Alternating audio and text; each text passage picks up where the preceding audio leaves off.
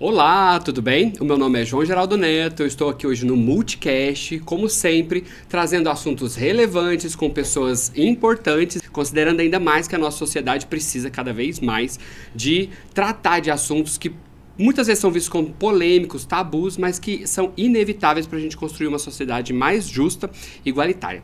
Hoje eu estou aqui com duas pessoas muito incríveis. Primeiro, meu amigo Pierre, aqui do Instituto Multiverso também, que está me ajudando a entrevistar a super Carolina Yara. É, e a gente vai falar hoje, hoje aqui sobre mulheres na política. É isso mesmo, Pierre? É isso mesmo, João. Estamos aqui para entrevistar essa magnífica, né? Porque a Carol, ela vem aí de longas estradas. E aí a gente tá aqui pra... De frente com Carol. De frente, de com, frente Carol, com Carol. de frente com a Yara. De frente com a Carolina Yara. Carol, é, de onde você vem? Qual é a sua trajetória? De onde surgiu Carolina Yara? Carolina Yara. Bem, primeiro quero mandar um abraço, né, para todo mundo que tá assistindo a gente, todas as pessoas. É, dizer que é um reencontro isso daqui também, né? Entre eu e Pierre, entre eu e João. E é um prazer estar aqui. Como diz na novela, né? Sempre é um prazer estar de volta. Né? Você não sabe o prazer Você que não sabe o prazer que está de volta. Não é isso? E, e realmente é muito gostoso, né? E eu, que, bem, Carolina Yara é uma mulher intersexo, travesti, negra, é, que vive com HIV e que chegou em espaços é, políticos, em espaços de poder, é, com essas especificidades todas, sendo exceção, né, quebrando tabus, sendo exceção, é, e, e tendo lutado muito na vida para chegar até esses lugares, mas também tendo sido um projeto de várias pessoas também, né? Eu acho que a construção do que é a Caroliniara é, é uma aposta de muitas pessoas, né? No que eu, no que eu poderia ser e no que eu poderia é, retribuir para a sociedade, né? Desde lá a infância da minha avó, da minha mãe, né? É, tentando lidar conforme elas conseguiam com essa questão da ambiguidade sexual, que é a pessoa intersexo, né? Que nasce com aspectos dos dois sexos biológicos. É, e com todo aquele preconceito, todo aquele é, equívoco médico que existia naquele momento histórico, é, desde aquela, aquele momento até depois, é, a partir da adolescência e juventude, com os movimentos sociais, né? Então também é um, foi uma construção, uma aposta coletiva no que eu poderia ser, né? Seja no campo de estudo, né, de investirem, né, que eu fosse estudar, né, que eu fosse a primeira da família a ter mestrado, né, uhum. até no campo também político da coisa, né, das pessoas de fato acreditarem na, na potencialidade daquilo que, que eu falo, daquilo que eu defendo, das pautas, né, uhum. que, eu, que eu defendo. Eu acho que é um resumo muito, né, resumido, sim, porque sim. tem muita coisa nessa, nessa Carolina Yara. Você, você é paulistana da Gema paulistana. Da Zona Leste. Isso. Né? E sempre morou na Zona Leste. Como Isso. que foi esse processo, assim, de Carolina agora, olhando para um pouquinho aí, para alguns passos atrás? É, eu nasci é, em São Paulo, capital, né? Eu sou de uma família que veio para cá, né? Então a minha a geração anterior veio, né, para São Paulo.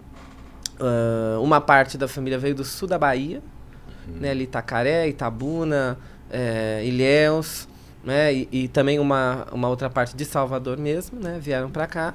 E a outra parte veio do interior de São Paulo, é, do, do, sudoeste uhum. paulista, né? Já lá, já quase perto do Mato Grosso do Sul. Então, é, essa junção aí cultural fez a minha família, né? Uhum. E fez, por exemplo, meu sotaque, que é uma coisa bem misturada uhum. e tal.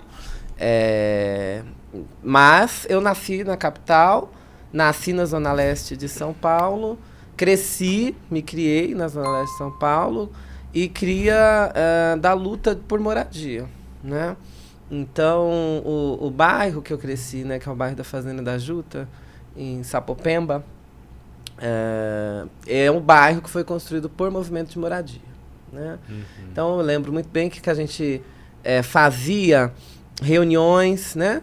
É, fazia assembleias, fazia é, uma série de coisas do movimento de moradia do bairro no meu momento, né, eu já chego com as casas, né? Então, Uhum. ou seja, uma geração anterior já tinha feito é, aquelas lutas e a gente já tinha casa, né?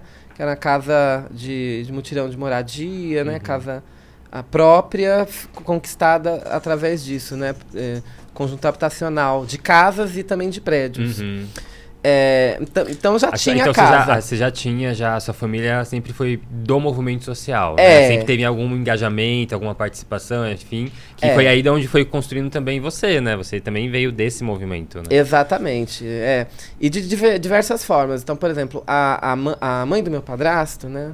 é, uma das minhas avós, né? Ela, por exemplo, era quem cozinhava para as pessoas construírem o- as casas, casas. nos mutirões. Isso no final dos anos 80, começo de 90, quando era bem pequenininha. É, a minha mãe já, já chegou lá com a casa, com- comigo, já casando com meu padrasto.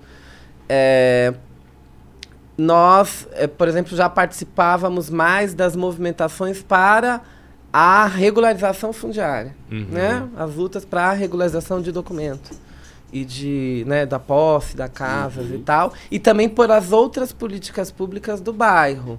Então, é uma movimentação forte para ter uma creche, para ter é, EMEI, né, escola é, pré-escola, ter UBS, Uhum. né? É, lá perto, é, também, eu, eu sempre tive muito perto, até mesmo antes de descobrir que vivia com HIV, já, já, já tinha uma, é, uma coisa assim da juventude ali com o, o, o, o SAI do Betinho, né? Que fica Uhum. ali na. Foi um dos primeiros serviços, né? é, daqui de São Paulo para HIV AIDS, ali na Sapopemba, ali no Teutônio Vilela, que é um bairro vizinho. Então, é- era um ambiente ali muito já propício para a Uhum. criação de um ativista, assim, né? Sim. É, basicamente. E, e eu acho que isso realmente foi uma escola muito grande para mim. E foi uma escola muito grande para mim também para lidar com a questão, depois na adolescência, intersexo e com a questão da, da, da travestilidade. Né? Tá, eu acho que você trouxe alguns pontos é, da sua história, assim, que são bem interessantes, né? Então, como, como que foi pra você essa identificação? Né? Primeiro, tipo, o que, que é intersexo, né? O que, que é ser uma pessoa intersexo? E para além do que, que é ser uma pessoa intersexo, é como que foi pra você, na adolescência, descobrir essa ca- característica que já tinha outras questões ali, né? Que tinha a questão da sexualidade, que tinha outras questões É. colocadas e que vem essa outra coisa que a, a princípio, né, provavelmente naquele período, era uma coisa que tipo ninguém fala, ninguém vê, não tem referências, não tem da onde tem informação, né? Exato. Eu lembro que quando eu era. Aquelas, né? Vou entregar a minha idade. Mas quando eu era pequena, é, tinha. Eu, eu lembro de um programa do Silvio Santos que foi a Roberta Close. Hum. E eu era pequena, devia ter uns 7, 8 anos. Foi a primeira vez que eu vi alguma coisa assim. é, falando, né? Nossa, que mulher linda e tal. E ela falando lá que tinha feito cirurgia, que era transexual e que era hermafrodita. Foi a primeira vez que eu. Sim, eu Né? me lembro disso. É, e depois ela falou no Gugu, depois nos anos 2010, né? É, eu já estava maior. E era um assunto, né? Foi a primeira vez que eu tive esse eu contato, devia ter uns oito anos. E depois, né? é, eu fui tendo que entender o que, que tinham feito com o meu corpo, né? Porque o que, que acontece? O que, que é a pessoa intersexo? A pessoa intersexo, ela pode nascer com aspectos genitais ambíguos. O que quer dizer isso? Ela pode nascer com pepeca e piroca, né? No, no- no- popular. Uhum. Ou ela pode é, ter outros aspectos do corpo, né? Que não seja isso, mas que mostre que ela tem os dois sexos.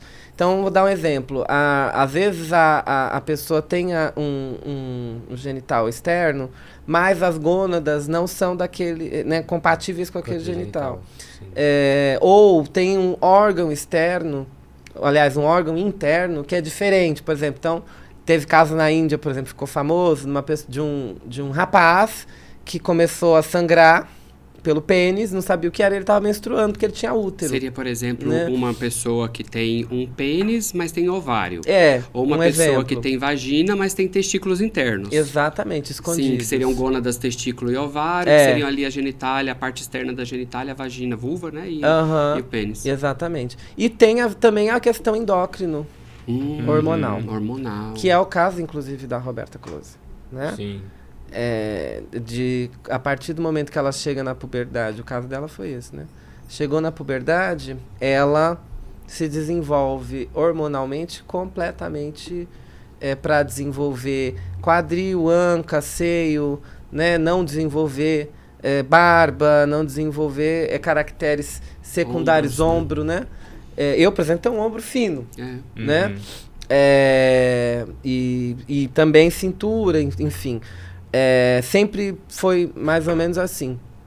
Então, é, isso ah, também caracteriza um aspecto da, de intersexo. E a gente fala mais intersexo hoje por hermafrodita ter sido muito utilizado, não só por ser um termo pejorativo, não só isso, mas também porque hermafrodita é um termo específico da genitália Tá. né? Então, é, que, de fato, quem passou pela questão de fazer cirurgia tal, na Uhum. questão genital, né? Eu, eu mesma, né? Passei pela questão genital mesmo. Então, é, o, o termo hermafrodita, ele não é legal, por ter sido muito pejorativo durante muito Uhum. tempo, mas ele não é incorreto. Né? Uhum. Mas ele também é muito limitado, porque, como eu expliquei, vai ter outras formas de ser Uhum. né? Que são fora do padrão binário e que é intersexo, né? Então é melhor falar intersexo mesmo. E no meu caso fizeram três grandes cirurgias, né? É, para esconder a intersexualidade. Uma quando eu nasci, uma aos seis anos e outra aos 12 anos, né? É, tanto né, pra, no sentido de esconder o que eles achavam, né, chamavam naquele momento de uma vagina não desenvolvida, né? Uhum. né, com muitas aspas, né, para esses, esses termos que eram utilizados. E, é, então, costurar, tampar, etc. Como para a construção uretral, digamos assim, é, da, da, da genitália masculina, né, do pênis. Então, essas cirurgias, né, durante 12 anos da minha vida, foram é, é, um coquetel, digamos assim, de, de, é, de padronização de procedimentos para é, para esconder, né? É, e eu gosto muito de falar de intersexo porque é, eu acho que serve de serve para desmontar discursos de toda a o preconceito LGBTfóbico no Uhum. geral, porque qual que é a, a, a narrativa do discurso conservador? É justamente o que? A é natureza. biológico. É. A natureza. Uhum. Seja a natureza criada por Deus no discurso religioso, ou seja a natureza criada pela, Pela natureza, natureza, por natureza, si, sim. né? Então, ah, não é, bi- não é natural, não é biológico, né? Então falam isso das pessoas trans, ah, isso é antibiológico. Falam isso dos gays, né? Não, mas a, o- a mulher foi criada pro homem e tal, para reproduzir. Se não reproduzem, não é natural. É, não é natural. E aí vem a população intersexo, dois em cada 100 bebês nascem intersexo. Sim.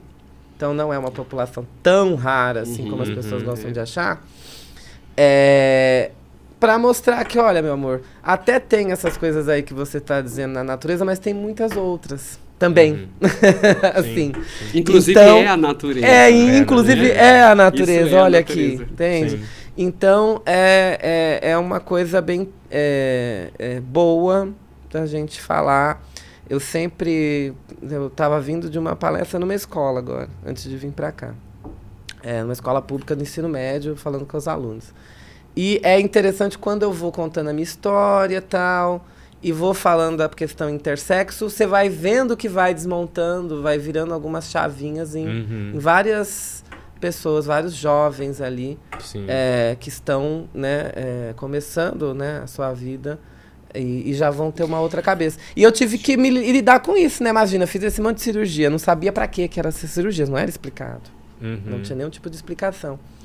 E o que, que eu ia fazer, né?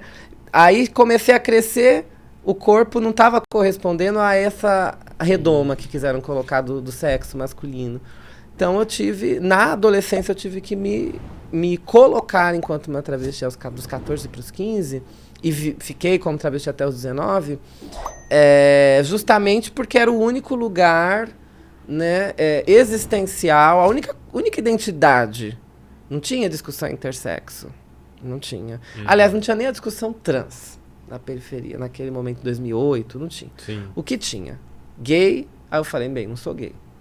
Não é sou só questão de gay. identidade Sim. também. É. Você falou da a questão do corpo, mas a sua identidade também, É, né? que é diferente. E é né? diferente do que estava definido ali. É, é, na época, o que, que era famoso? Gay, né? Bi, muito mais ou menos. Mas era gay, lésbica e travesti. Né? E que até hoje é o mais conhecido, são as identidades mais conhecidas. É, e eu falei, bem, da onde eu sou mais próxima das travestis. E aí comecei a andar com as travestis, né? E, e me construir enquanto uma travesti nesse processo da adolescência, né? A sua eleição aqui em São Paulo, porque você é deputada hoje, não é Sou isso? No estado hoje. de São Paulo, olha É. que bacana, no maior estado do, do país, né?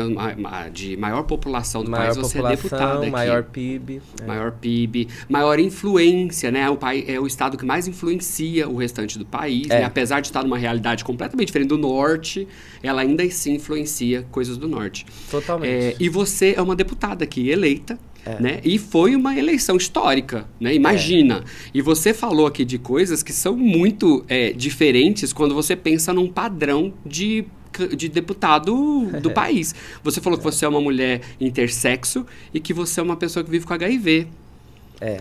Como que foi participar desse processo, assim, de eleição, de processo eleitoral e de vencer essa eleição dentro desse estado que é, é conservador como o restante do Brasil, né? Eu voltaria um pouquinho ainda à pergunta do, do, do João, é, trazendo para o âmbito municipal. Porque você começou na Câmara, né? Que É. Ah, para é, ser uma, pra exatamente, ser uma vereadora, vereadora, é, é. praticamente uma eleição para deputada, né? Porque a capital ali para na, na Em dimensão estados, dos né? votos é praticamente uma eleição para ser deputada. Elege Então, deputados em estados. Como que foi estados. esse momento, assim, pra você? Tipo, de ser eleita, de se ver acordar 30, já primeiro de... Não, dia 31 de... Enfim, Em acordar no outubro. dia depois da outubro. eleição. é, acordar um dia depois da eleição e falar... Caralho, eu sou deputada agora, porra. Eu vou poder chutar um pouco da, de algumas portas. toda. Chutar algumas portas. Não é bem assim, mas Não tudo é bem. bem Não é bem assim, assim, é. mas tudo bem. Ai. É, eu acho, eu queria explorar um pouco a, a questão da, da minha ação nos movimentos sociais, principalmente no movimento de AIDS, né? É, A gente se conheceu no movimento de A AIDS, gente se né? conheceu Quando no eu tava no movimento do Rio e você aqui em São Paulo. Exatamente. Isso tem muitos anos. É, e eu acho que teve uma influência fundamental nisso. Porque é, quando, né, eu, eu expliquei, né, dos 14 aos 19, eu fiquei é, como travesti, mas eu destransicionei aos 19 Uhum. para conseguir emprego. Né? É, e é uma coisa muito triste, eu acho, acho a destransição, né? Porque é, você é, sai do armário, consegue se colocar na sociedade, consegue fazer uma série de coisas, e depois, é, por imposição, seja religiosa, ou seja Da trabalhista, sociedade, né? Econômica, né? econômica, precisa de ter onde morar, etc., você volta pro armário, né? Então, é, isso foi um, um grande trauma, eu acho, da minha vida. É, e o período que eu vou pro movimento de AIDS, né, é, que inclusive né, eu me infecto com HIV nesse período de destransição, que é também uma coisa que a gente não discute, né? É coisa da saúde mental, vulnerabilizar mais as Sim, pessoas. Pra, a gente discute, mas eu digo assim, a sociedade. A sociedade né? discute. Da saúde mental, vulnerabilizar mais as pessoas com relação à sua saúde sexual. Uhum. É, mas é, era um período que eu estava mais vulnerável por conta disso. E assim, o movimento social foi importante para me acolher, né, nesse sentido do HIV. É, e nos outros também, mesmo que não diretamente, né? Mas Uhum. acabei canalizando, né, muito da minha energia e tal, e mantendo um pouco da saúde mental que ainda restava, é, nesse ativismo. E, então foi muito importante fazer parte da rede, é, da rede estadual de jovens com HIV, da, fazer o coletivo local de Favirense, fazer uma série de outras coisas. É, e, e, participar né, do movimento de AIDS durante um bom tempo. E eu acho que isso me motivou, é, assim como né, a fundar a Associação Brasileira Intersexo né, e Uhum. entrar no movimento trans, me motivou a ir para a política institucional. Que eu, eu pensava assim, eu estou em uma série de espaços, né? É, seja no movimento de AIDS, seja no movimento intersexo, agora seja no movimento trans, seja no movimento negro também, que eu sempre tive uma vinculação muito forte. E que você também já tinha também uma, uma certa é, aproximação da questão da gestão, né? Porque você é, É. concursada no município. Eu era concursada no município, exatamente. O Pierre lembrou bem. Eu, em 2011, eu, eu destransiciono para trabalhar numa instituição católica de saúde, Uhum. né? Na Zona Leste. E é, que inclusive, né, as freiras não aceitavam pessoas trans, né? Então por isso que eu destransicionei. É, e aí depois eu passo no concurso público em 2013, né, da prefeitura, como assistente de políticas públicas. Fui trabalhar com vítimas de violência e Uhum. depois com HIV. É, Vítimas de violências mulheres. mulheres, é, aborto legal, toda essa parte, né? Uhum. Estupro, é, mas não só, violência doméstica em geral. Em geral. E, e, e fiquei muitos anos, né, trabalhando tanto com HIV, tanto com é, é, questão da, da- de vítimas de violência. E isso fez com que eu, é, essa mistura toda, eu queria, preciso fazer alguma coisa com isso de uma forma mais canalizada, de uma forma que dê para reunir tudo isso num projeto mais... E foi aí que eu conheci pessoas do PSOL, né, Uhum. é, em 2015. É, e pessoas que tinham saído na época do, do PSTU, né, de outro partido de esquerda, mais à esquerda que você, na- é- é- naquele período, você era bem próximo do PSTU, Eu né? era bem Você próximo. era bem do próximo PS do É, PSTU. 2013 ali, eu era bem próximo do PSTU. Mas aí o PSTU começou a, a ter é, é, posições políticas das quais eu não concordava. Já em Uhum. 2014 eu já não comecei a concordar com o que era. Lembra da eleição do Aécio Dilma? A Sim. gente tá ficando, né, cacura. É. Mas a, a eleição, é. A eleição do, do, do Aécio com a Dilma, aquela coisa Sim. toda, aí estavam defendendo pra não, nenhum nem outro. Eu falava, gente, que loucura! Onde é vocês estão indo? Onde vocês estão indo? Tava tão o que que legal! Tava tão legal. Tava vamos, tão legal. vamos, Vamos, unir, é. vamos pegar na mão só agora. Só agora. Aí, aí me afastei e fui pro PSOL. É, e várias pessoas saíram do PSTU e também foram pro PSOL e construíram, né, coletivo interno, né, Uhum. dentro do PSOL. Então, f- eu fiz isso em 2015. E de lá eu nunca mais saí, né, do PSOL. É, e comecei a ter uma função também dentro do partido, primeiro, né, uma função interna Uhum. é, de, de dirigente partidária. Até que ali, em 2018, já numa campanha ao Senado, da, da Silvia Ferraro na época, campanha do Uhum. Senado do PSOL. Tanto a organização da qual eu faço parte, que é a Resistência do PSOL, como a própria Silvia começou a, a, a me dizer o quanto que eu poderia não ser só a pessoa é, articuladora política, né? Uhum. Pierre sabe que, né? é, eu, eu sou uma, uma boa articuladora política, modéstia à parte. Mas é, eu poderia estar na frente das câmeras, né?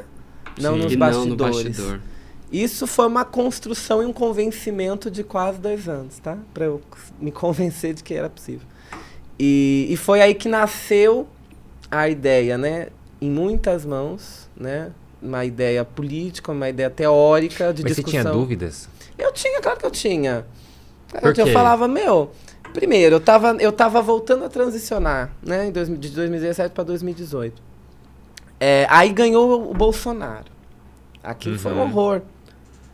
E Gente, aí, a vida pra você, no, no- tipo assim, no, pra trabalhar era difícil. Imagina na política, né, onde você tem que passar por uma Sim. aprovação Não, muito é- maior do que de uma Porque, organização. porque né? a política É. ela é muito agressiva, né? Em É. muitos momentos. Tem espaços assim que você Masculino. fala, Não, é isso que a gente tá falando, calma, né? deixa ele fora respirar um pouquinho e voltar porque, e pra continuar no fôlego. Não, porque e é isso que a gente tá falando, né? De mulher na política. Não é Sim. só mulher na política, porque ser mulher na política é um desafio. Não é, e aí você traz vários traços, né? Uma mulher Negra. preta, da periferia, né? Intersexo, Vivendo com HIV, vivendo com HIV. Intersexo. Então você traz Caraca. vários marcadores ali que também. nova. Então, os, o- o- os figurões, né, mais velhos e tal, é, seja na esquerda também já não é tão, não, não é tão fácil. Agora você dirá, dirá qu- quando envolve todo mundo, né? A direita, a Uhum. extrema direita. Então, assim, realmente é, a, a, a tentativa me de descredibilizar, de dizer, ah, essa daí tá falando besteira, é muito grande. Por causa disso, já é mulher. Ainda travesti, ainda j- 30 anos só, então saiu das, das fraldas agora, eles falam, né? Uhum. Então, é, é uma série de, de tentativas de, né? é, Desqualificar você. Desqualificar. É. É. E, e então, eu fiquei muito na dúvida, sim. Mas me convenci pela força política da coisa, Uhum. né? É, tanto pela questão, né, da representatividade, né, do, enfim, né, ser essa pessoa intersexo, então eu sou a única pessoa intersexo na América do Sul eleita. Não Uhum. tem outra pessoa. Uau, e ela É. tá aqui na nossa frente, E eu estou aqui é. na frente de vocês. Arrasou. É, e além disso, além da representatividade, o conteúdo Uhum. político, né? Que é essa discussão do feminismo, né? É, eu, além de tudo isso, além de ter tido esse histórico de trabalho mesmo com vítimas de violência e de- com o movimento feminista, também sou uma pesquisadora, também sou uma socióloga. E também pesquiso sobre feminismo negro, também pesquiso sobre essas, essas teorias, né? É, de como que se desenrola, por exemplo, é, através da ótica feminista negra, da, da interseccionalidade, como é que desenrola a questão do HIV, por exemplo, Uhum. né? Então, o que, que é viver com HIV é, sendo da classe média, branco, é, é, é, ou gay ou heterossexual, mas tendo recursos, e o que é Uhum. né, viver na periferia, sendo negra, sendo mulher, trans, né, é, não tendo emprego. Então, quais que são as diferenças, como que essas pessoas se viram, né? Eu pesquiso isso, isso é a minha carreira também, acadêmica, para além da carreira política, também sou acadêmica. Então, me interessou, me instigou muito disputar o feminismo. E a gente viu nesses dias com a Erika Hilton que é uma disputa. Né? Teve uma mulher lá, bolsonarista, que virou para ela e falou: Olha, não quero mulher trans no meio de nós. Né? De- das mulheres biológicas, né? Ela falou. É, A palavra que ela usou. Das mulheres. né? É, é, foi bem pesado esse ataque. E a, e a Érica teve uma resposta brilhante. Fala, olha, esse discurso biológico que você está usando sempre deu merda. Uhum. Né? Você foi lá, ó, para falar que mulher negra não era humana, foi para é, falar de Dizer escravidão, que os não arianos dos- eram, é, não eram de humanos, nazismo, nazismo. uma série de coisas horrorosas que aconteceu foi com esse seu discurso. Então, meu amor, vamos parar Os por aqui. comunistas, é sempre É. uma ideia eugenista. É, assim. Sim. então, e aí o que que acontece? E eu pior ainda, né? Porque eu falo, meu amor, você tá dizendo que eu biologicamente, meu bem, eu nasci mulher também, e aí?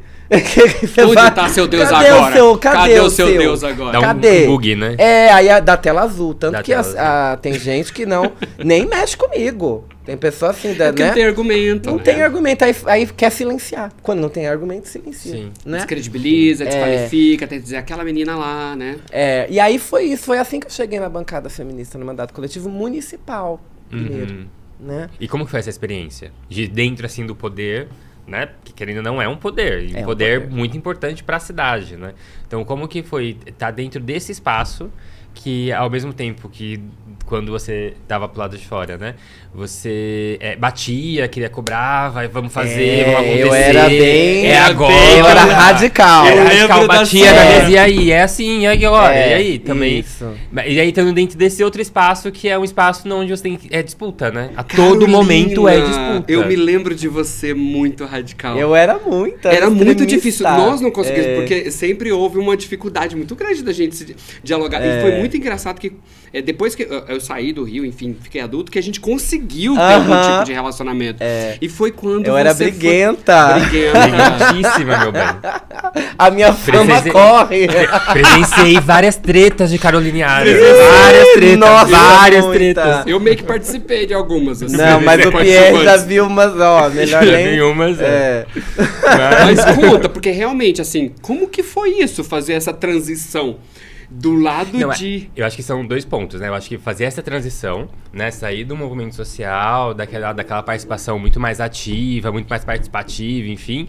Vir pro outro lado, que é o lado da gestão, né? Porque querendo ou não, na, na Câmara. Engessado, É, o poder que é muito legislativo. engessado, é. né? Que é muito É. engessado, muito limitador em alguns momentos, enfim. É.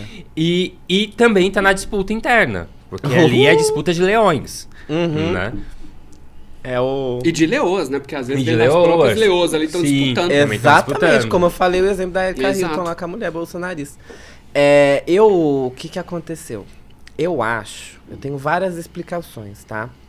Eu acho que eu amadureci.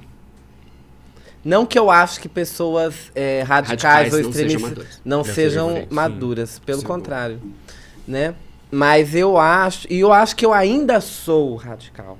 Mas é que eu percebi que ser radical não é ser extremista. E ser radical é ir na raiz do problema. Não Uhum. é, né, ficar fazendo fu- fuá, né? Uhum. Ou igual as feministas radicais que diz que, né, as TERF, né? Que diz que é radical, mas na verdade só são transfóbicas mesmo. É. Então, é, então assim, ser radical, o que que é ser radical? Né? É ir na raiz do problema, o nome já diz. Uhum. E eu percebi que, é, lendo, inclusive, eu sou da, da, da, da de formação do movimento negro, mas sou de formação comunista também. E leio muito até hoje. É, e lendo muito, né, ah, leituras né, de revolucionários históricos, como Trotsky, é, ele fala dessa, dessa análise que a gente tem que fazer da realidade concreta e de que, em alguns momentos, é importante, sim, revolucionários terem uma pessoa no parlamento. Uhum. Quando eu li isso, eu fiquei bem pensativa sobre isso. Porque ele fala o seguinte: ninguém vai conseguir fazer eh, mudança social, revolução, né? eh, mudança de estrutura social, seja. Né, a discussão é se é pela reforma ou se pela, pelo conflito. Né? Uhum. Eu acho que a reforma. Você tem que reformar até onde dá e conflitar quando dá. Sim. Eu tenho essa opinião Quando até hoje. necessário, Quando né? necessário e quando dá. Quando tem possibilidade também, né? De Uhum. fazer insurgências. É, mas eu, eu percebi que diante do... Fa... Bolsonaro ganhou, meu amor.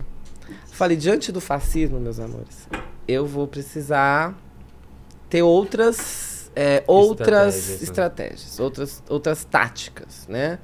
É, então eu percebi que eh, seria importante eu entrar nesse jogo, né? Uhum. É, institucional também. E, e questionar o jogo questional, o, o, o- jogo é, é, institucional, justamente com a minha presença e com a plataforma política Uhum. né? É, para fazer com que isso fosse uma espécie de chamariz para que o restante da sociedade ali, das, das pessoas que, que poderiam ser influenciadas com aquilo, também pudessem se mobilizar, Uhum. né? E eu acho que teve aí um, um papel, né, importante. Porque é, é, a gente, eu lembro que a gente teve um, um papel fundamental enquanto pessoal aqui na capital de São Paulo, para que o Lula vencesse, por exemplo, em 2022 aqui. Uhum. Né? E nós Sim. fomos a única capital do Sudeste que o Lula venceu. Sim. E eu Felizmente, acredito isso muito aos movimentos que nós fizemos durante os, os, os quatro anos do Inominável no Uhum. poder. Né? Sim. Não estou dizendo só da bancada feminista ou só do PSOL, mas eu acho que nós ajudamos. Sim, sim. Assim como os outros partidos de esquerda, assim como os movimentos sociais. Então, é, os partidos progressistas também de centro, para a gente fazer uma barreira contra a extrema-direita, contra o fascismo. Porque não há possibilidade de mudança social com o fascismo tão forte. Sim. Então, a- a- o inimigo número um é o fascismo. E, e- esse tipo de maturidade também eu só pude ter quando eu, Carolina Yara, pude olhar no espelho e falar: essa daqui é a Carol. Então, também a transgeneridade, isso a gente já comentou, né? É, eu fiquei uma pessoa muito mais satisfeita com a vida Uhum. né? E isso também faz a gente ter uma maturidade, né? É, no modo de, de lidar, ser mais estratégica com as coisas e entrar em grandes brigas. Eu tenho até uma poesia que eu falo isso, né? Eu também escrevo poesia. que eu, eu mudei, entro agora só nas grandes brigas, naquelas que querem mudar o mundo, né? Então eu, eu entro em grandes brigas. Não à toa que eu sou tão perseguida, né? Não à toa Uhum. que jogaram bombas na minha casa logo quando eu fui eleita, Sim. né? Ou seja, na verdade, não é que eu deixei de ser a briguentona que eu era. A questão é que eu Mudou a enxerguei onde eu devia Sim, canalizar, canalizar essa... né, o meu, a minha bazuca, né, meu, minha metralhadora. Sim, sim. E, e, mas eu também tenho, pago o preço. Pago o Uhum. preço. E qual que você acha que é o maior desafio, assim, para eu queria saber para você qual é o maior desafio para ser uma, uma política hoje, uma pessoa política na, na- no Brasil? E, num geral, assim, na sua percepção, com outras mulheres que você convive, como que você acha que... O que você acha que é a maior dificuldade dessas pessoas? Eu Das acho. mulheres especificamente, É, né? das Das, mulheres. mulheres É, e das mulheres negras, né? Porque quando a gente fala de mulher queria saber de também a mulheres gente no tem... geral. Não, sim, mas é, mas é que são situações diferentes, né? As mulheres no geral e a mulher negra que tem um recorte ali muito... Até porque você vê muito pouco negro na política, né? É. Tanto até homem. Você não tem tantos homens negros assim ocupando esses espaços de poder. Então, e quando você tem mulher também é a mesma coisa. Você tem mulheres, tem uma quantidade pequena, né? Em comparação aos homens. Mas quando você compara as mulheres brancas e as mulheres negras é menor ainda. Que é a É. tal da discussão agora no, no STF, né? Do Da indicar negra, uma, é. uma mulher negra. Pra, pra ocupar aquele espaço, porque é uma outra percepção, é um outro olhar, é, é- enfim, é muitas outras questões colocadas. Inclusive, Lula, por favor, meu amor. Bota uma jurista negra, ó. Nunca te pedi. Não Mentira, a gente nada, pede. né? A A gente gente pede um monte, monte, mas mas é é mas, tá lá. Mas agora tá é um pedido agora- diferente. É, né? É, pessoa Chega pública tá lá pra gente pedir. É, por favor. Não, por favor. Chega desanime, Ai. exatamente. Ele acabou de entrar, já quero que saia. Mas não vai, né? Só quando. Sim, É, a gente a provavelmente 20 vai anos, morrer é, antes dele, gato. É. E aí? Então, eu vejo que tem algumas coisas que são gerais Uhum, entre as a mulheres, algumas coisas que.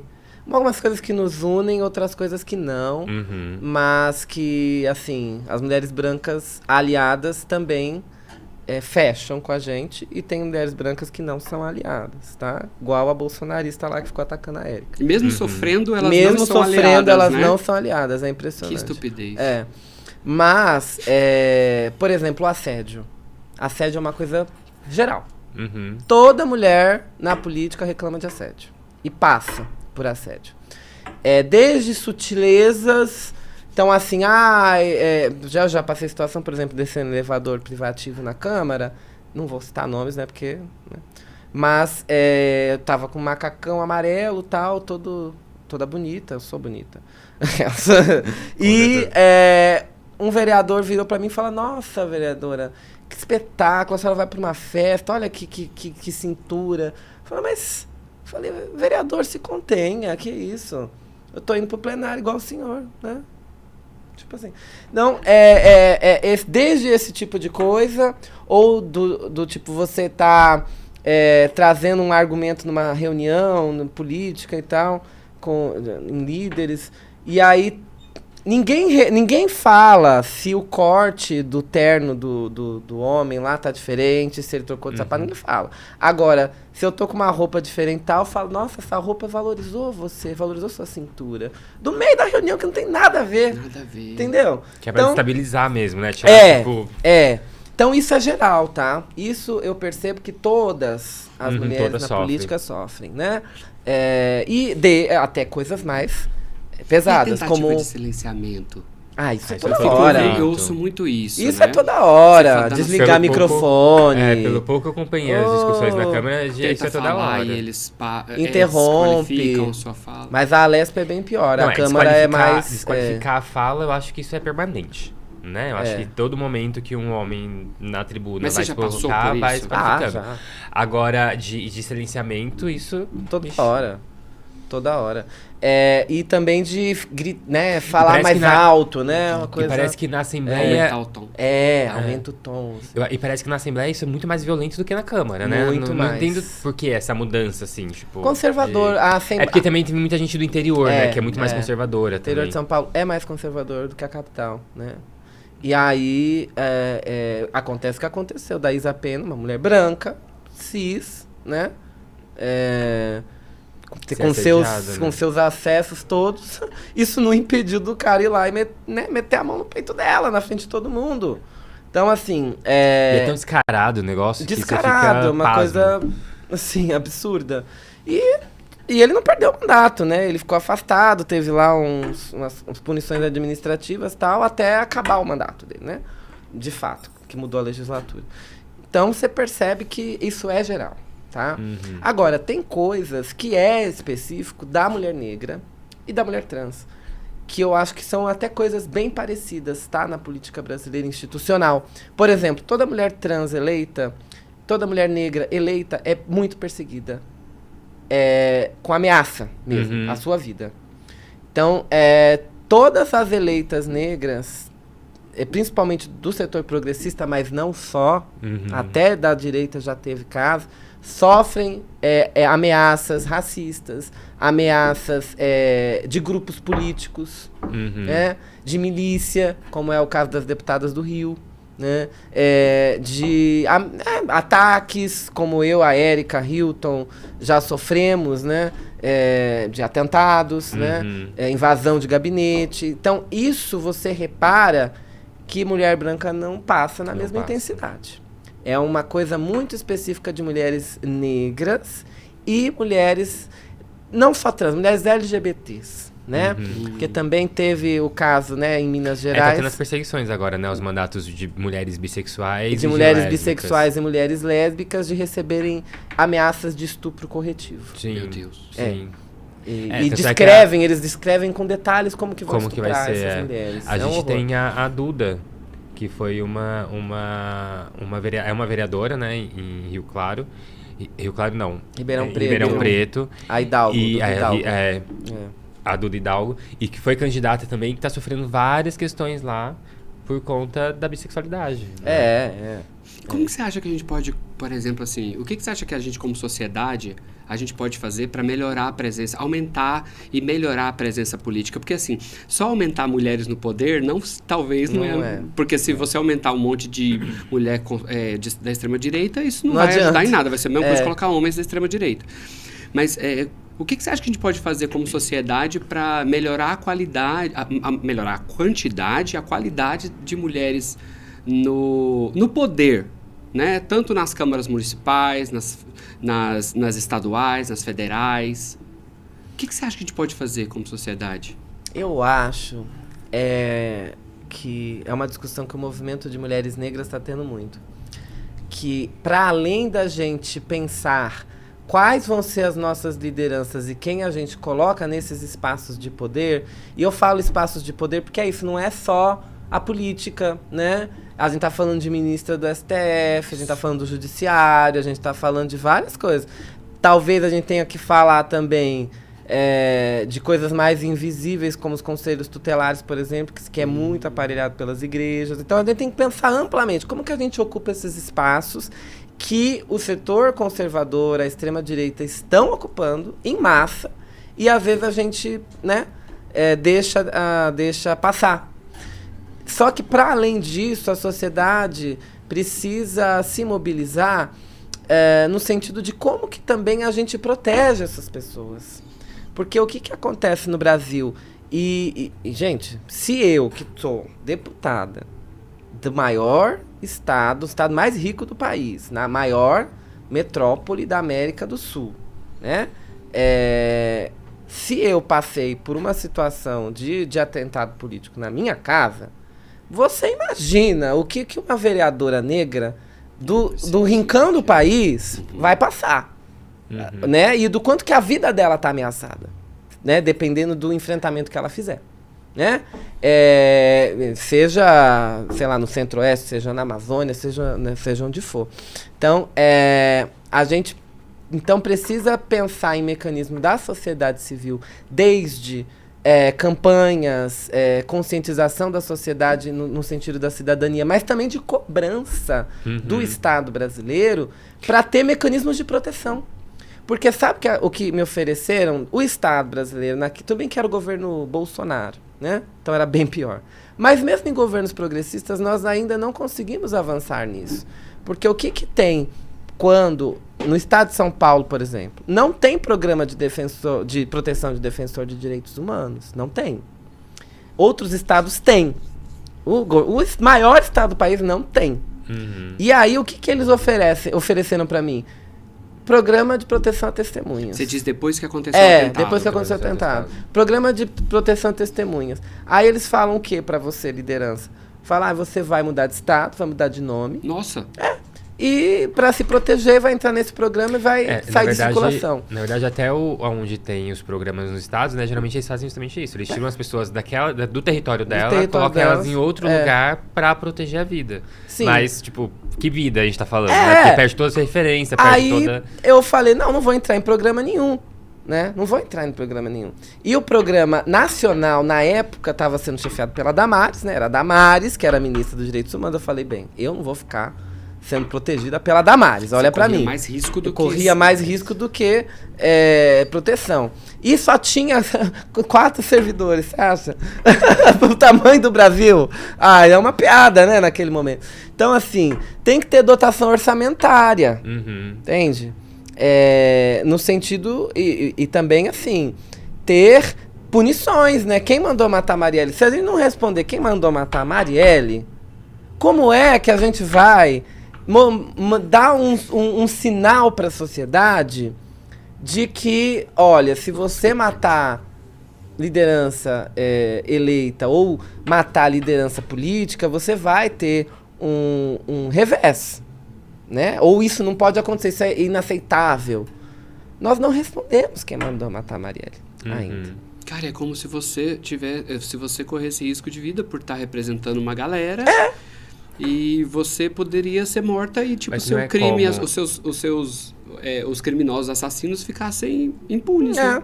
Mas, Então, é, mas por é isso- justamente isso, é né? justamente sobre isso. isso. Então, o- eu posso dizer com toda a, a- a- a certeza: quem garante minha segurança hoje, e quem garantiu naquele momento, 2021, comecinho de mandato de vereadora, é a sociedade civil. Como os coletivos, os movimentos sociais, o partido, os ativistas, são essas as pessoas que fizeram uma rede de proteção ao meu redor, até com segurança privada, inclusive, para que a minha vida fosse preservada. Não foi o Estado brasileiro. Então, é esse, é, esse, essa discussão, ela precisa estar na sociedade.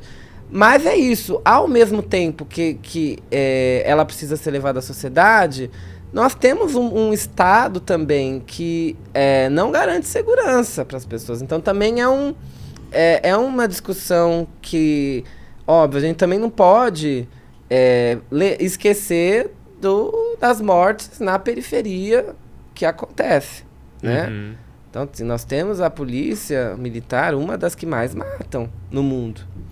Né? Deixa eu te falar aqui uma coisa, porque assim, dentro da Câmara tá correndo uma história lá, porque hoje a gente tem ambulatórios trans espalhados pelo Brasil todo, né? Essa coisa que é de extrema importância ter no Sistema Único de Saúde um lugar onde possa acolher né, é, jovens, adultos que estão passando ou desejam passar pela transição. É. Existe aqui em São Paulo um movimento para acabar com isso, não é verdade? É verdade. Como que tá funcionando isso? Como é que tá sendo? Quais são as forças que estão de um lado e que estão de outro? E como que você tá se colocando no meio disso tudo? É.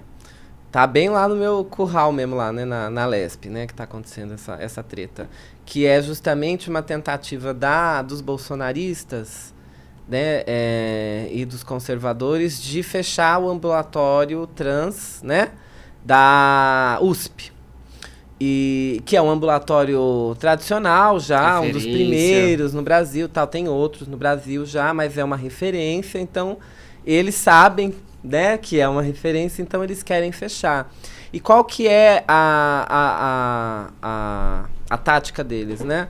É abrir um processo de investigação que é a CPI, então, ou seja, uma coisa extremamente agressiva, né? Contra os pais das crianças trans, que Nossa. levam é, as crianças trans para buscar socorro, buscar atendimento, buscar acolhimento para esse para essa questão, né? Que quanto mais cedo, melhor, né? A pessoa ter um acompanhamento e tudo mais. É, e é, perseguir também os profissionais de saúde, né? Os servidores. Né?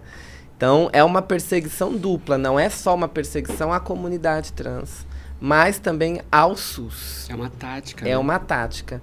E eu gosto de frisar isso, porque eles sempre perseguem o SUS. Fizeram isso no coronavírus, Uhum. né? Uhum. Com a coisa do negacionismo, o ataque ao SUS, ao, à ciência, tal, tal, tal.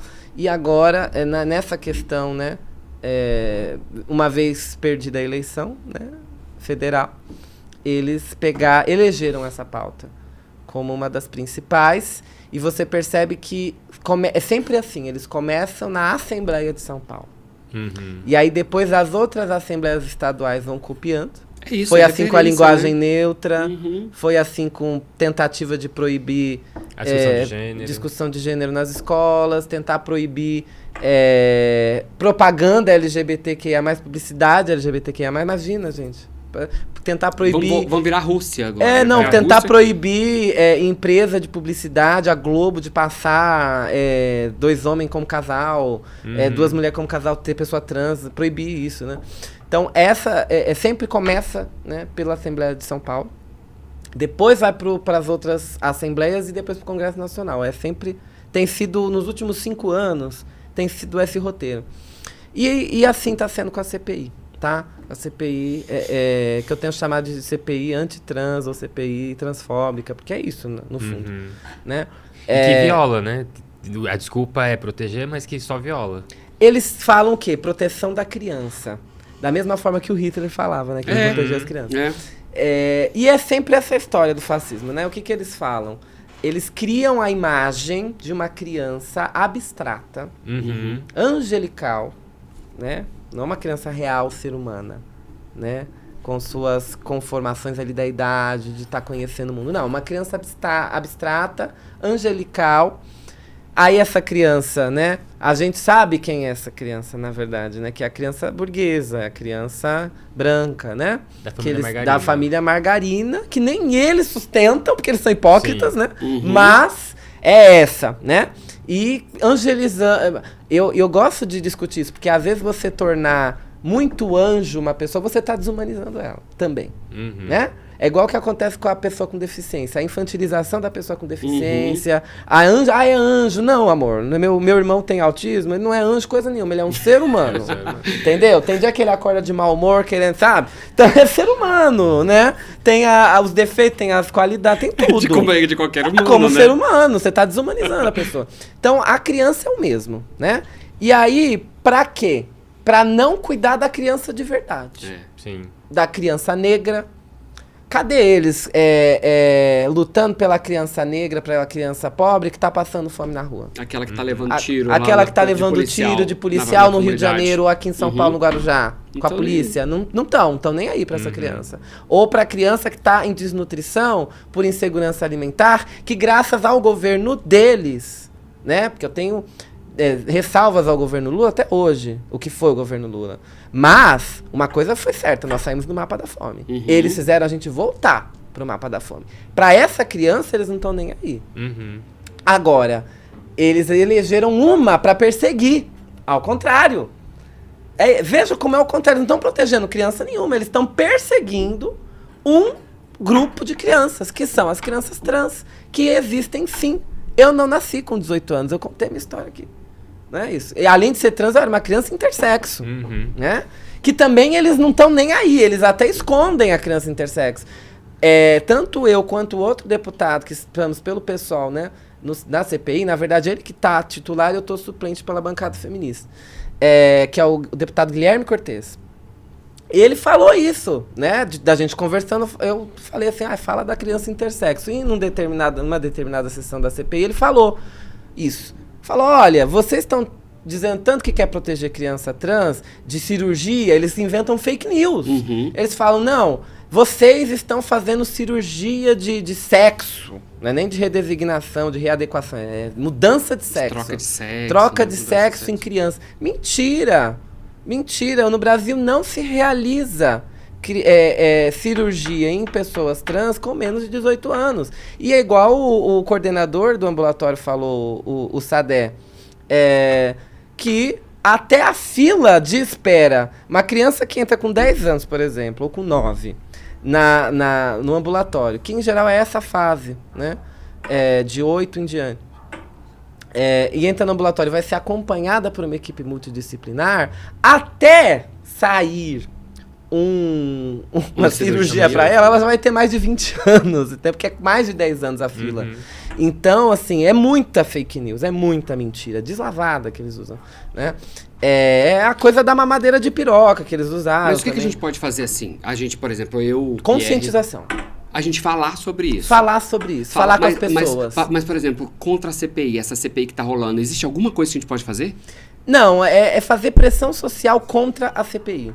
Dizer o quanto ela é absurda, o quanto não pode acontecer Entendi. isso. Também é falar sobre isso. Também é Quer falar sobre sobre isso. A sociedade pressionar para a opinião pública virar contra e, e ficar uma situação assim que Desconfortável. Desconfortável. Apoiarem, né?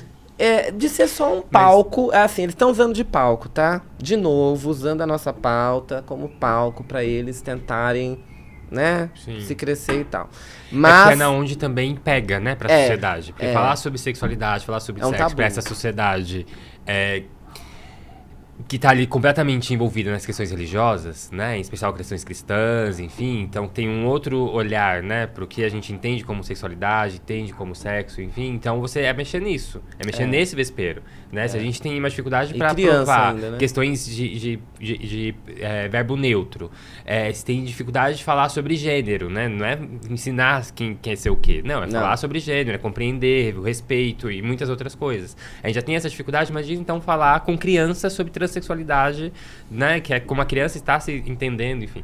Então acho que é, é justamente isso. Quanto mais a gente fala, a gente contribui para essa pauta cair em descrédito. Exato, e explicar para as pessoas, tentar quebrar a bolha também, no sentido de, olha, existe criança trans, trazer as histórias.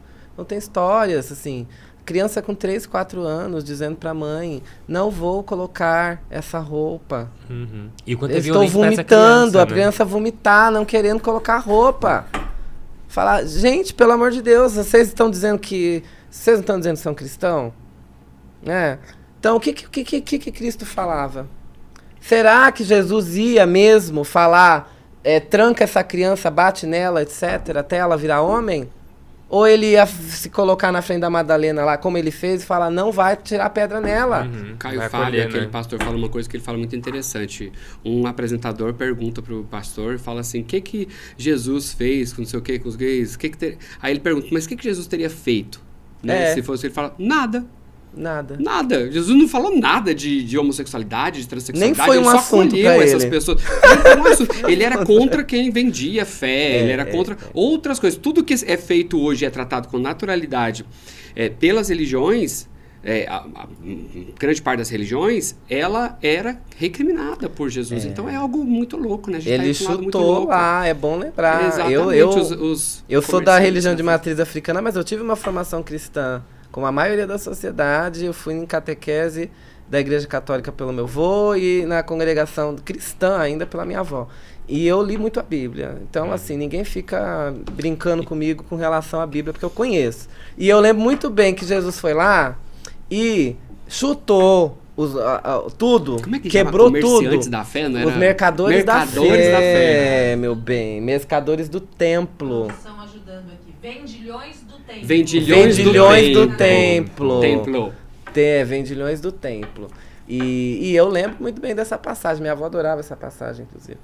né? E como é pra você é, e tá estando neste espaço, né, que você ocupa, e essa aí a questão religiosa? É, eu sou uma pessoa muito religiosa, né? Bem mística mesmo, assim.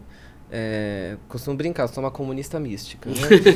então, assim, é, né, não ia, não ia me Dá dar bem, né? ali. É. E e assim, seria mística em qualquer situação, sou muito mística.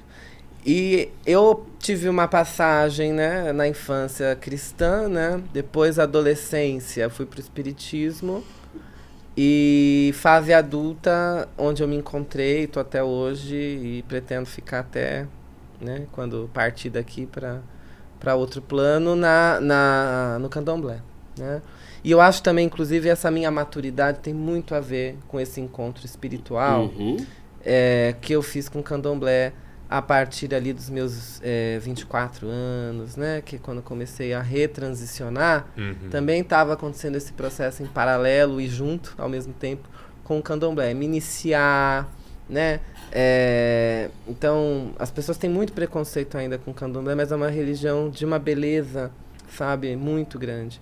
Né? Então, a, a beleza de você ter que, é, na nossa mística, né, morrer para nascer de novo, e não é só morrer nas águas, né, como é o batismo, o batismo no- cristão, mas é o, o morrer dentro do roncó, que seria de novo a volta ao útero.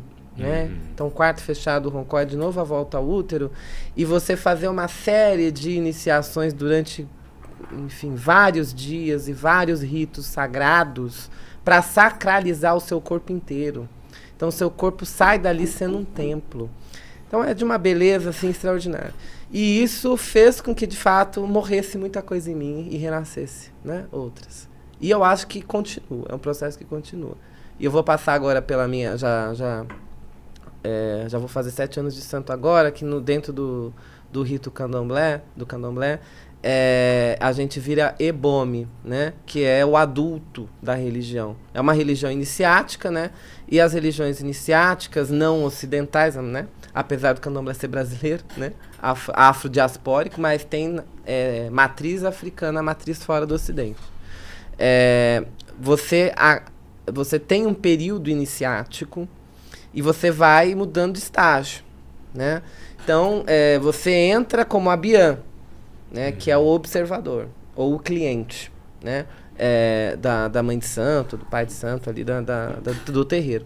Depois, você vira o Iaô, que é a criança em Yorubá. Uhum. E o Iaô fica sete anos aprendendo para ele poder é, se tornar alguém de fato integrante pleno e adulto do candomblé. Então ele tem esse período como se fosse uma faculdade, né? Então, ele precisa aprender as coisas. E é oralidade, é uma religião oral. Nós não temos um livro sagrado e tal. Né? Tem livros que foram sendo produzidos, óbvio, pelos seus adeptos né? e por suas lideranças. Mas não existe um livro. Ah, esse aqui é o livro. Então é uma, é uma tradição oral. É, então, você tem que participar, você tem que estar presente, ter um corpo de presença, né? No terreiro, enfim. Uma, uma, uma comunidade que a gente chama de Ebé, né? Egbé, que é é, um, um, nós não existimos só como eu, né? Só, só existe o eu por causa da comunidade. Então, uma, uma coletivização muito forte né? no candomblé brasileiro, é, mas não só em outras religiões de matriz africana também. E a, a filosofia Ubuntu, né? Que a Marielle, inclusive, falava muito, né? Eu sou porque nós somos, né? Essa frase é uma frase é, a- africana, né? É, afrodiaspórica. E da filosofia Ubuntu, né? Do eu e do outro, dessa codependência e de como que a gente precisa, né? é, é, se libertar sempre junto, Sim. né? E sem se esquecer de si De também, sim, né? sim. Isso é importante também. É, então isso para mim eu acho que tem uma importância fundamental, né? É, e, e que eu faço muita questão mesmo, pelo menos, mesmo com a minha rotina é, de quase 15 horas por dia de trabalho, não ter final de semana, às vezes tem semana que nem folga eu tenho. É, não é uma coisa muito saudável não, tá, gente? É, e, e eu gosto de dizer isso, né? Porque às vezes as pessoas falam, ah, você vive com HIV, né? Aí acham que eu tenho uma rotina assim, nossa, só falta eu entrar num plástico bolha, não é Super isso? Tranquila. Isso, Super pra não, né, ter uma qualidade de vida lá, ó, né, no, no auge pra não morrer de AIDS, né? As pessoas Sim. ainda pensam assim, né? Ainda tem uma desinformação do HIV. E eu falo, olha, de fato eu devia ter uma, uma vida mais saudável mesmo, mas Não tá, não tá sendo por agora. não, Não tá é sendo pra- pra não tá sendo pra agora. agora. E aí mostra que existem várias formas de viver com HIV, né? Uhum. Deixa eu te. é, deixa É. eu, eu só entrar em um ponto.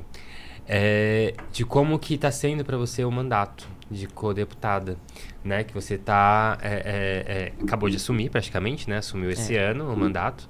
E, e quais são os- os- as propostas, iniciativas, metas, os objetivos, assim, do mandato, né? Nesses próximos quatro anos. E, e como que vai ser essa parceria, ou melhor, como que vai continuar essa parceria, né? Com o movimento LGBT, enfim, se vocês já estão pensando em ações, em coisas, enfim, como também a gente pode contribuir. Claro, claro. É, a gente tem é, o seguinte, né? A bancada feminista, nós continuamos com o nosso trabalho também na Câmara Municipal, Tá? Uhum. Então nós somos um. A gente costuma brincar, né? Que a gente abriu uma filial na Lesp. então a gente expandiu, na verdade, né? Continuamos, continuamos com o mandato eh, coletivo municipal. Lá ficaram meninas do nosso campo político lá. E eu e a Paula Nunes saímos do, do, do municipal e fomos para o estadual, né? E nos juntamos com mais três mulheres negras: a Simone Nascimento, a Sirlene Maciel e a Mari eh, Souza. E nós, essa coletividade, estamos fazendo esse mandato na Alesp, mas já com a perspectiva do seguinte: o, esse, eh, a bancada feminista é um movimento político da, da cidade de São Paulo, do estado de São Paulo, que a- os- a- a- essas peças podem se movimentar porque é um projeto coletivo. E é um projeto coletivo de mulheres na política, né?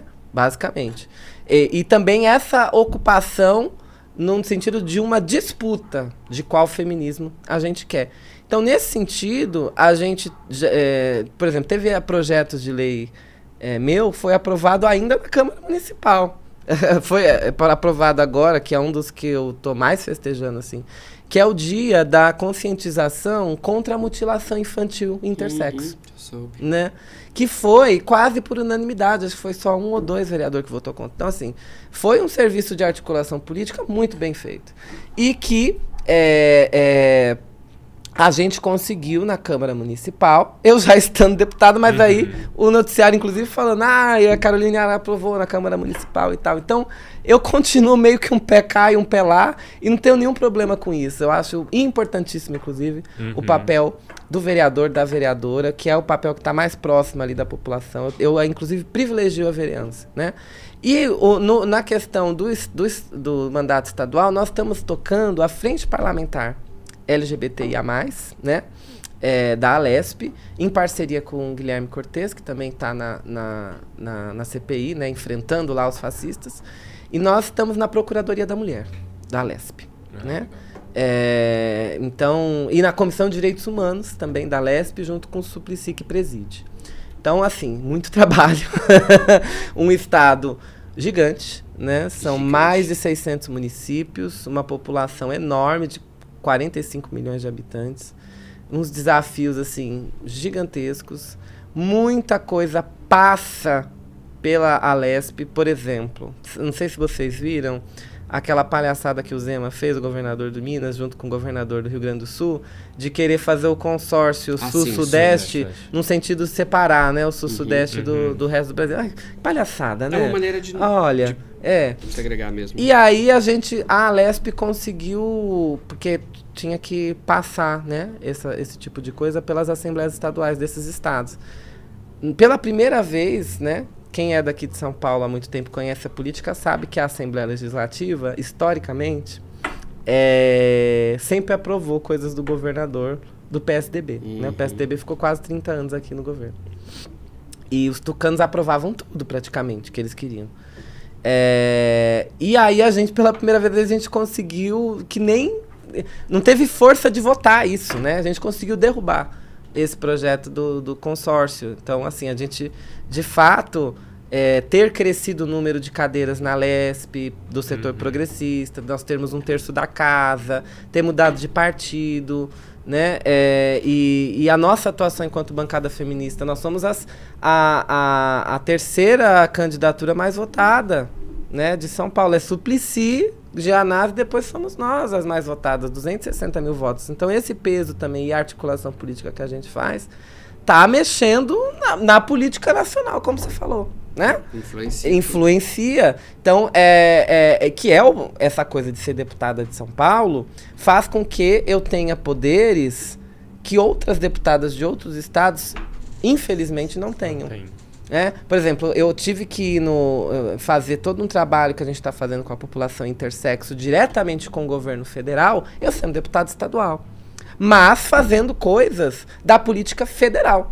Né? Ou seja, eh, a gente conseguiu ah, abrir um grupo de trabalho exemplo, no Ministério de Direitos Humanos para tratar especificamente da pauta intersexo, tanto no sentido de eh, restabelecer, né, eh, restaurar é, seja com indenização, seja com o que for, ou com política afirmativa, as pessoas que passaram pela mutilação genital, mas também como a gente faz o diálogo com o campo médico para parar de uma vez por Uhum. todas com essa mutilação genital, com essa cirurgia precoce que quer esconder os dois sexos, as genitálias, né?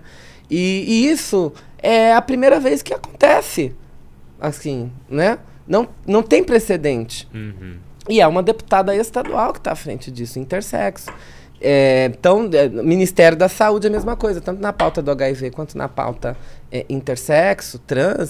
É isso, eu vou lá despachar com a, com a número 2 do Ministério da Saúde, né? Quando eu vou para Brasília.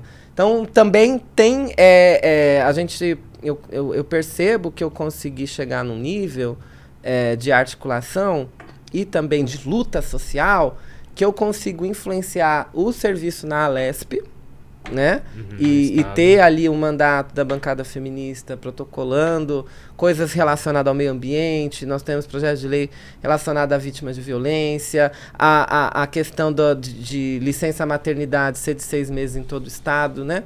A gente está tentando lutar por isso. A questão das delegacias 24 horas, né? Delegacia da mulher, que não é 24 horas ainda. Então, uma série de coisas a gente está fazendo no âmbito estadual, mas também a, a, a tal da grande política, né? Que o povo fala na ciência política, né? A política nacional. Também a gente está dando o nosso pitaco. E eu, eu fico feliz, porque eu vejo que a neta da Dona Altina aqui, a, a filha da Giza, né?